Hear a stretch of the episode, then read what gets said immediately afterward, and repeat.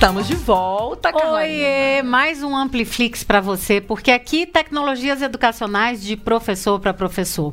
E hoje o nosso tema queridinho, ensino híbrido na prática, e hoje nós vamos falar de rotação por estações, Samara, porque Adoro. eu não me canso de falar disso, sabia? Você pode gravar quantos Ampliflix você quiser sobre rotações por estações, porque a gente fez isso várias vezes, inclusive enquanto professoras, eu de física, você de inglês, a gente usava nas nossas aulas também, né, Carla? Eu me lembro que eu usava isso algumas décadas, tá? Não vou nem não, dizer quanto. Não no, no, outro, no outro século, né? No século passado. E na época a gente não chamava de rotação, nem existia essa terminologia. A gente chamava de gincana. A gente Olha. falava, a gente fazia uma gincana em sala de aula, que já era a ideia das outras. A gente já tinha atividades por estação e tal, mas a gente dava outro nome. Uma curiosidade aí para você. e aí, Samara, antes da gente começar na parte prática maravilhosa, eu queria saber por que utilizar rotação por estação. Você fez essa pergunta, eu falei, gente, a Carla vai me fazer essa pergunta, eu vou ter que falar a verdade. Vai ter que falar. Porque eu tenho compromisso com a verdade. Então eu vou dizer para é vocês é assim. primeiro por que, que eu usava a rotação por estações. Vou dizer quando que eu usava. Quando o conteúdo era muito complexo e não ia dar tempo de eu dar na quantidade de aulas que eu tinha para usar. Olha, isso, isso é que é sinceridade, né? Essa é a verdade. Eu comecei a usar por isso. Eu não. Posso até usar depois por todos os outros motivos, Moran, que me perdoe, e Lilian Bassi. Mas no fundo, no fundo, eu enxerguei. Na, na verdade, você otimizava a sua aula. Era o único jeito, porque às vezes o volume de conteúdos que eu tinha que dar. E aí, Carla, na época, estava muito famoso o tal do Flipped Classroom. Uhum. Só que não estava funcionando muito bem, porque a gente mandava as atividades para o aluno e fazer em casa e eles não faziam. Então, quando eu li sobre rotações por estação, eu pensei, cara, esse é o Flipped Classroom, só que eu vou fazer em na sala. na sala. Uhum. Porque aquela etapa de assistir o vídeo ou fazer uma leitura, eu conseguia otimizar ali, já que os alunos não estavam fazendo em sala. Então, meu compromisso é com a verdade, falei para vocês a verdade. eu comecei a usar rotação por estação por isso. Mas tá? otimização do tempo é, é, um, é um ponto muito forte de. Não foi é, nenhum motivo pedagógico rotação. samaresco, entendeu? Na verdade, eu, por exemplo, o meu porquê da rotação por estação é porque eu sempre achei que era uma forma de trazer o aluno para ficar mais ativo, porque ele tinha que produzir coisa. Verdade. E também de engajá-lo no, no, tema que a gente estava trazendo de uma forma mais bacana, sabe? Então eu pensava em formas interessantes, meio que esquema de desafio e tal, para engajá-los. Então foi, para mim, sempre foi uma opção de engajamento e de manter o aluno ativo dentro da proposta de aprendizagem. É, esse foi o meu segundo motivo. é quando eu aprendi que se eu estivesse trabalhando mais do que o aluno, pode ser que ele não tivesse produzindo conhecimento. Exatamente. Né?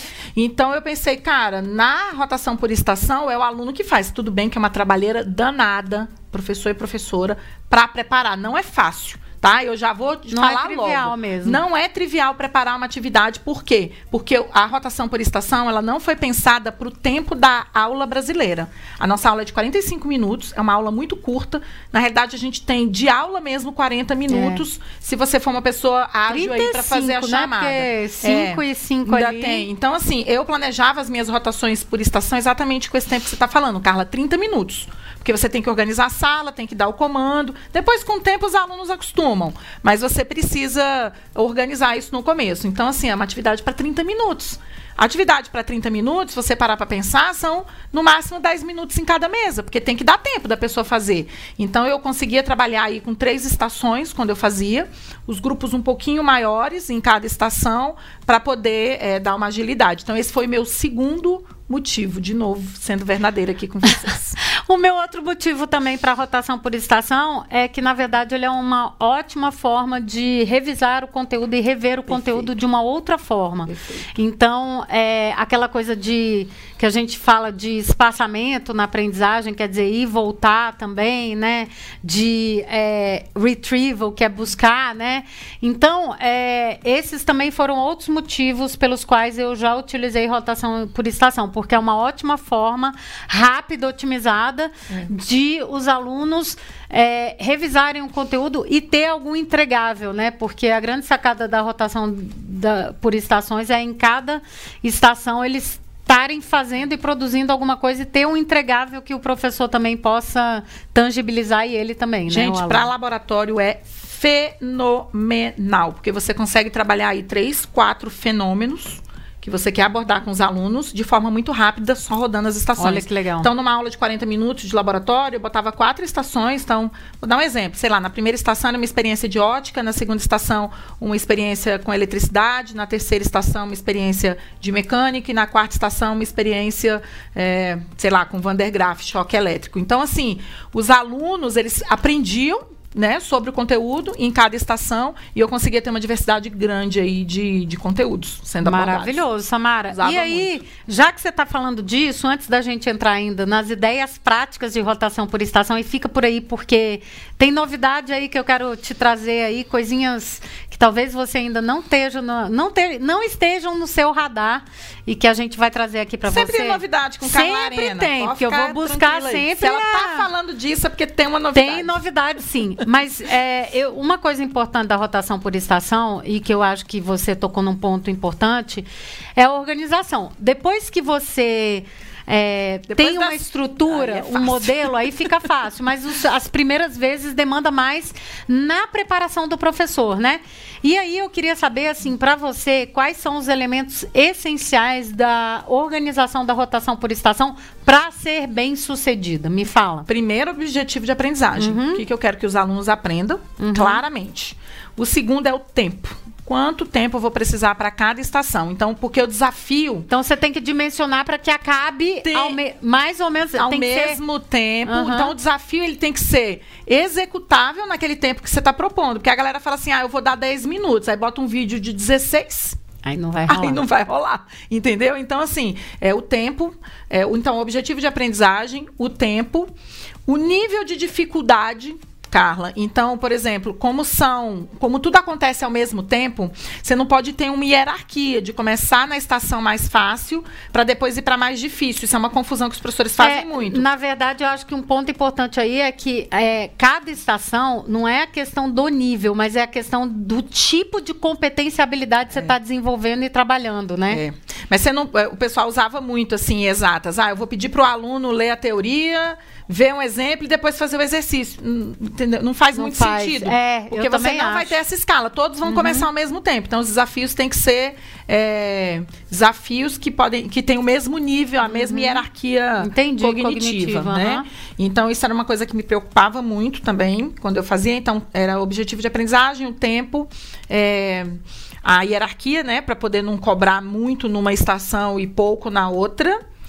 E que mais, Carla? Acho que pensar no tipo de atividade. Assim, eu testava muito. Então, uhum. eu combinava com os meus alunos que a gente ia fazer e que depois eles iam me dar um feedback se eles tinham gostado daquele estilo de desafio, porque isso ia me dando uma orientada para as próximas que eu ia montar, Carla. Até para é, não ficar repetitivo. Eu, também, eu, né? eu sempre falo que a maior falha que, os, que eu vejo quando os professores estão realizando a, a rotação por estação é o fato de que eles não deixam tempo para o que a gente chama de debriefing com os alunos, é. a parte de feedback, é, é, a parte de produção dos alunos, sabe? É. Muitas vezes você quer fazer a rotação por estação, aí tipo, acabou, acabou. Não! O mais importante é o que, que você está levando disso. É. A parte de metacognição, o feedback do aluno, é. ou ele apresentar a produção do aluno, entendeu, Samara? É. E eu vejo isso uma das maiores falhas nesse processo de rotação por estação. É difícil fazer em uma aula. Talvez você tenha que pensar em duas aulas. É, e não tem problema. Você pode fazer isso em, em né? mais de uma. É. E outra coisa que eu gosto muito desse slide que eu vou apresentar aí para que o o Estevão que montou, e eu adoro ele, que ele, ele, ele é um resumo do que a gente precisa é ter em mente. É o ecossistema é, da, da rotação por estação. Exatamente, assim, o que, que você tem que ter em mente quando você está preparando e fazer um checklist, assim, se eu estou pensando nesses três pontos na parte instrucional. E aí, ele colocou a instrução, mas eu estou levando aqui o instrucional em, em, em dois momentos, tá?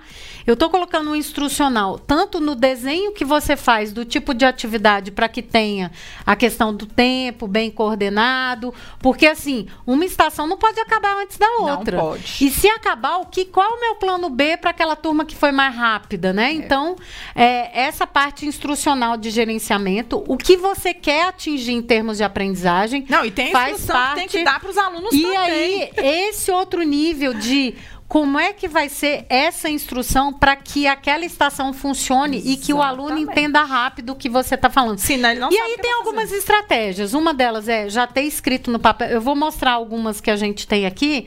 É você já ter escrito e ter líderes de grupo que eles ficam responsáveis na leitura e na instrução. Uhum. Isso é um jeito legal de fazer. Uma outra é o próprio professor já ter gravado a instrução em cada Também, rotação. Cada bancada. Então, por exemplo, você pode ter uma playlist no YouTube que você tem instrução de cada estação. Sim, é uma forma legal também de fazer. E aí o outro ponto que é crucial é que tipo de tecnologias, e estou falando tecnologias não só digitais, né? Poxa, tecnologia, é, papel, post-it, é canetinha, Tem que estar tá disponível. Então, quais as tecnologias, que tipos de materiais você vai precisar para cada, é. para que cada um funcione é, do jeito esperado? E um outro ponto que a gente esquece, que tipo de atividades a gente vai fazer que vai envolver e fazer com que haja colaboração entre o grupo. É e não... Que nível de colaboração será exigido em cada... Eu, eu nivelo mesmo. É. Essa aqui vai ser muito colaborativa, essa aqui vai ser mais ou menos colaborativa, ou pode ser que tenha uma individual, porque você pode. Você pode criar e... uma estação em que a atividade é totalmente individual, mas esse nível de co é, colaboração ele tem que ser calibrado. Tá? Exatamente. Tá? Porque ele é muito importante, inclusive se a gente lê os artigos né, do Moran e da Baci sobre isso, eles falam muito sobre a colaboração. É, eu acho que a gente tem que é, pensar nessa equalização. Então, os tipos de atividade, as tecnologias, dias. O que, que a gente vai fazer? Como é que a gente dosa e equaliza esse online e offline? Quer dizer, o que, que o aluno vai estar tá fazendo para desenvolver é. o raciocínio, por exemplo, no papel, ou fazer uma atividade escrita no papel e a outra que seja online, digital, né? Perfeito. E o nível de colaboração e que também é importante a gente pensar em atividades que sejam individuais, é, porque total. é o momento do aluno voltar para ele. Então ele tem um momento com o outro de interação com o outro para construir coisas, mas tem um momento que é de construção própria individual. Exatamente. Isso é muito importante também, até para eles entenderem as próprias hipóteses. Eu né? estava vendo as fotos aqui do Estevam que ele fez. O Estevam faz muito com os alunos dele, né? Rotação. É, e, e, eu queria até modelos. mostrar o modelo que ele, é, ele traz aqui, ó, Samara. Por exemplo, aqui, ó. Nesse aqui, é, eu acho muito legal essa ideia dele aqui. Que é no Forms. É no Forms. Então ele já dá instrução aqui, tá vendo? Perfeito. No Forms. Aí, claro, que para uma atividade no Forms com vídeo dar certo, o que, que tem que ter cada aluno? Cada um tem que ter o seu celular fone e fone. de ouvido, é. tem que ter o celular Cada um tem que ter fone. o seu celular ou você tem que ter um tablet Isso, disponível para eles. Isso, exatamente. Então, então eu acho que esse tipo de pensamento. Aí, por exemplo, na outra rotação que ele, na outra aqui, ó, e o legal é aqui, ó, anote, vote. Então ele deixa tudo já bonitinho, ó. É, qual vai ser o passo a passo? E aí, gente, a é igual receita de bolo mesmo. recursos que ele Isso. vai precisar, entendeu? É. As instruções e aí pensando o tipo de estratégia que vai ser utilizado, entendeu? Olha aqui, ó, cronometrado, Tá vendo? E aqui o é receita de bolo. Receita assim, você dá de todas, bolo. O aluno lê e ali tem que estar todas as instruções que ele precisa para executar. Você pode fazer isso num doc, igual o Estevão fez. Você deixa em cima da bancada isso. e é a instrução daquela bancada. E eu fazia muito no Forms, Carla. O aluno, eu só botava um número em cima da bancada. Uhum. Aí o aluno ia lá no Forms e escolhia. Eu tô na estação 3. Uhum. Aí lá no Forms já tinha a instrução para atividade e o que ele tinha, o entregável, né? O que, que ele tinha que fazer. Então existem várias maneiras de fazer analógico ou digital. É uma super estratégia é, de. O pessoal fala em metodologia ativa de ensino. Essa, pessoal, ela é totalmente ativa, porque o aluno ele produz é, o tempo inteiro. Então, ela é totalmente centrada na aprendizagem do aluno, sabe? Ele, ele para executar a tarefa, ele tem que estar tá aprendendo alguma coisa.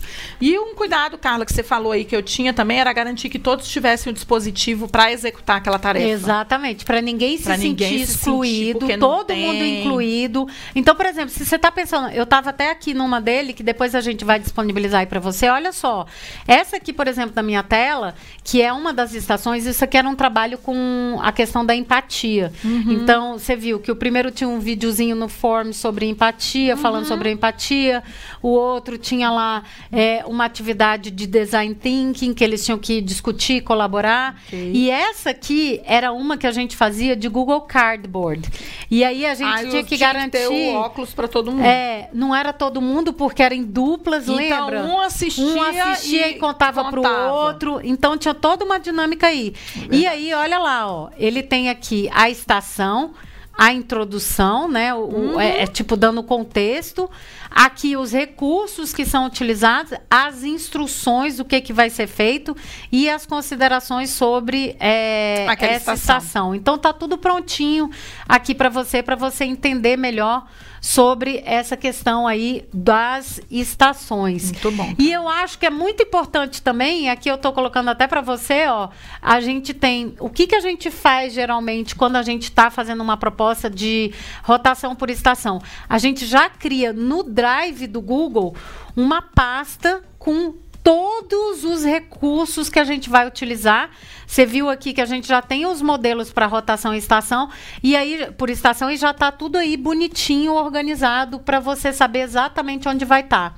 É isso Perfeito. que importa na rotação por estação. Primeira parte, organização, a parte instrucional, tecnologia e o nível de colaboração que você quer em cada estação. E, e dá para você expandir isso para onde você quiser, porque cada estação pode ser uma disciplina, cada estação pode ser uma atividade. Dá para você fazer, Carla. Assim, eu, eu sempre vejo muito na educação infantil vários. Esses dias mesmo eu vi uma professora mostrando, os alunos estavam fazendo escavação. Era exatamente, a escavação era uma etapa, uhum. observar o que tinha escavado era outra etapa. Então, tipo assim, é, é amplamente utilizado e dá para você fazer diversos projetos. Ela estava apresentando numa feira de ciências. É, e, e eu fiquei aqui de te dar dicas aí revolucionárias e outras ideias de rotação por estação, mas a gente já falou tanta coisa aqui importante para você que eu vou deixar para um próximo Ampliflix Prometemos aqui voltar para falar de rotação por estação para te dar exemplos, outros exemplos super bacanas para você trabalhar na sua sala de aula. Então, aguenta aí, vem para a próxima porque vai ser muito bacana. E se você quer estimular os professores, colegas e tal, utilizarem, quem sabe, dá um like aqui e convida os professores para estar tá aqui com a gente. Um beijo, Beijão. até a próxima. Tchau, tchau. Tchau, tchau.